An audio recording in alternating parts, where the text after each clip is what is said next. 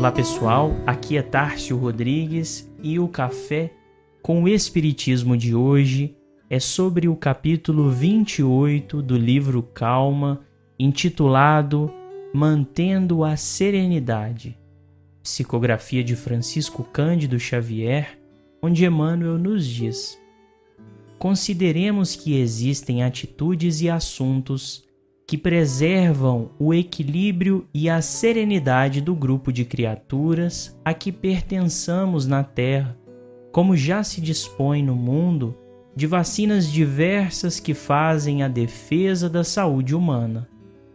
Sabemos que nada sucede sem a permissão da divina providência, mas todos somos chamados a cooperar com a providência divina que nos consente a liberdade de atuar nos acontecimentos do cotidiano em nossa condição de espíritos responsáveis.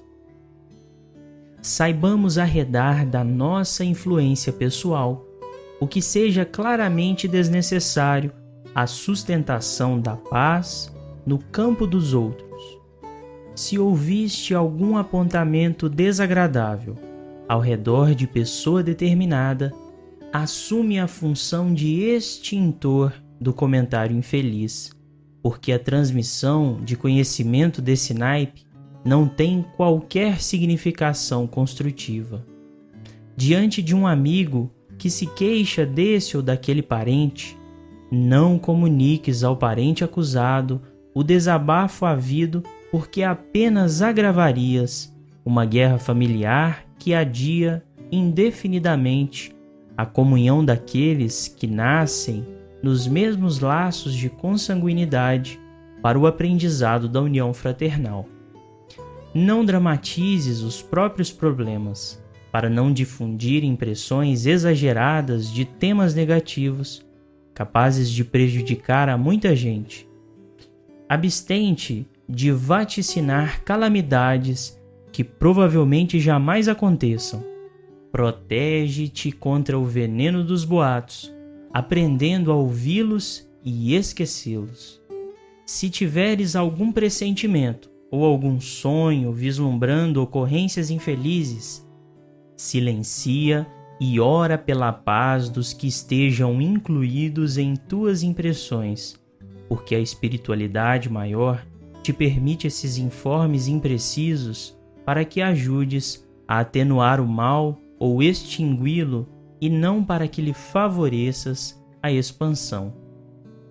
A reflexão proposta por Emmanuel se concentra na manutenção e preservação da serenidade, esse valor moral indispensável para que tenhamos ambientação necessária para desenvolver o que nos cabe, seja na tarefa espírita ou nas atividades individuais.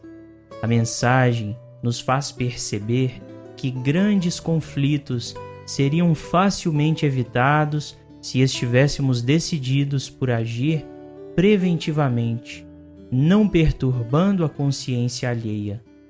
É muito comum para nós os reajustes materiais ou orgânicos.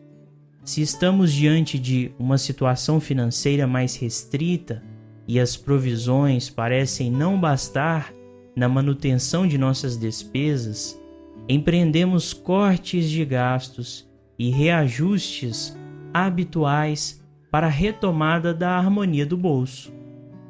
Se o corpo se desajusta trazendo a enfermidade, somos naturalmente advertidos de que devemos comer melhor, fazer atividades físicas e manter os tratamentos em acordo com a natureza de nosso padecimento físico.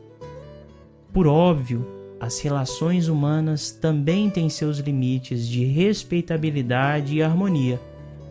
Se o outro não nos partilha a ideia, ainda que estejamos com a verdade, cabe a nós amoldar essa luz para que ela não se constitua em ofuscamento alheio. Ninguém aprende entre violência e perturbação. O estudo sério ou a atividade social pedem sempre o respeito e a serenidade para que não se perturbe a paz de todos. Como conclui Emmanuel, Recorda, em muitos lances difíceis da vida, a serenidade dos outros depende exclusivamente de nós. Fiquem com Deus e até o próximo episódio do Café com o Espiritismo.